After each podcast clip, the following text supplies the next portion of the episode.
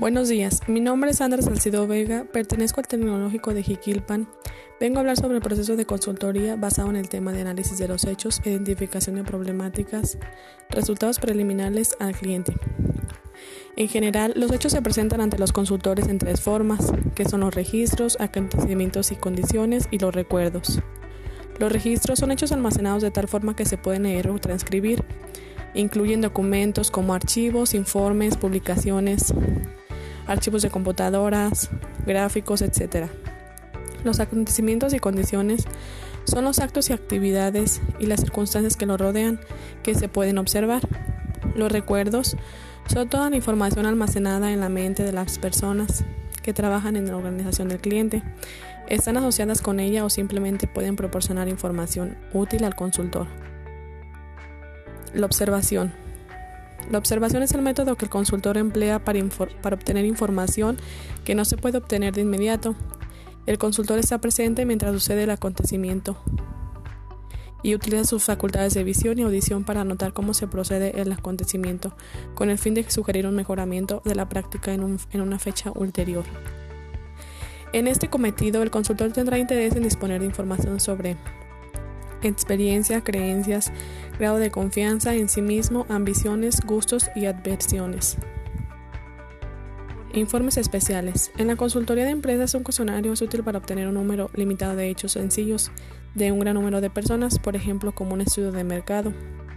En las entrevistas el consultor se guía por las normas generales de la realización eficaz de una entrevista, que se han descrito en diversos textos por ejemplo, qué datos, a quién se debe entrevistar, momento de la entrevista, dónde reunirse, cómo actuar. Los principios que se tienen que aplicar durante una entrevista para que ésta pueda ser eficaz son los, siguientes pasos. El primer paso sería que antes de la entrevista se, tienen que preparar una serie de preguntas para que éstas revelen los datos que se necesitan. Se tienen que informar acerca de, del que será entrevistado y la forma de su personalidad en general.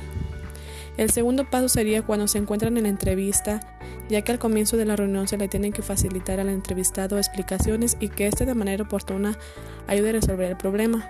Una manera adecuada sería realizar la entrevista en un lugar donde el clima esté relajante y sobre todo se realicen preguntas al entrevistado para sacar la información necesaria.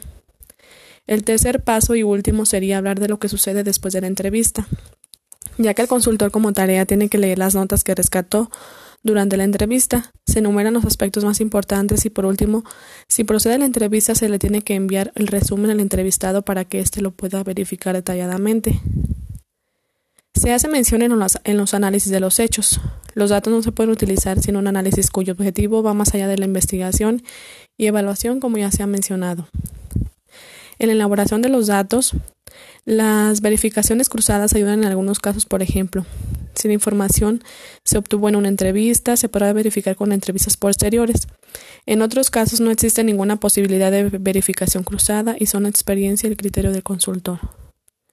La clasificación de los datos comienza antes de que se inicie el descubrimiento de los hechos, mediante el establecimiento del criterio para la organización y tabulación de los datos. Otras clasificaciones y ajustes en los criterios de clasificación se efectúan durante la investigación de los hechos y después de ella. Los principales criterios de clasificación empleados por los consultores son los siguientes. Ser el tiempo, lugar, responsabilidad, estructura, factores determinantes.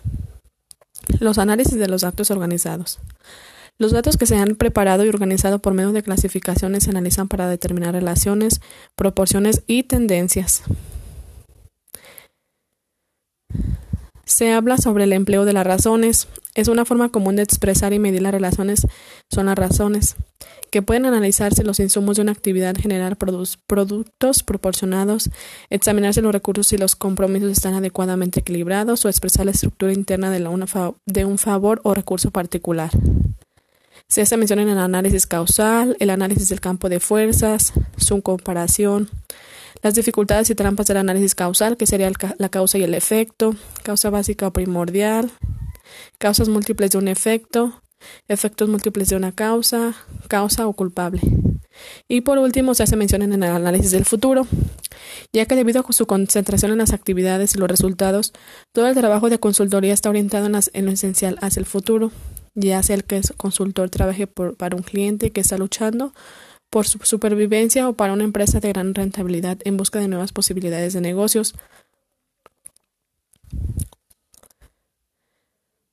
Muchas gracias.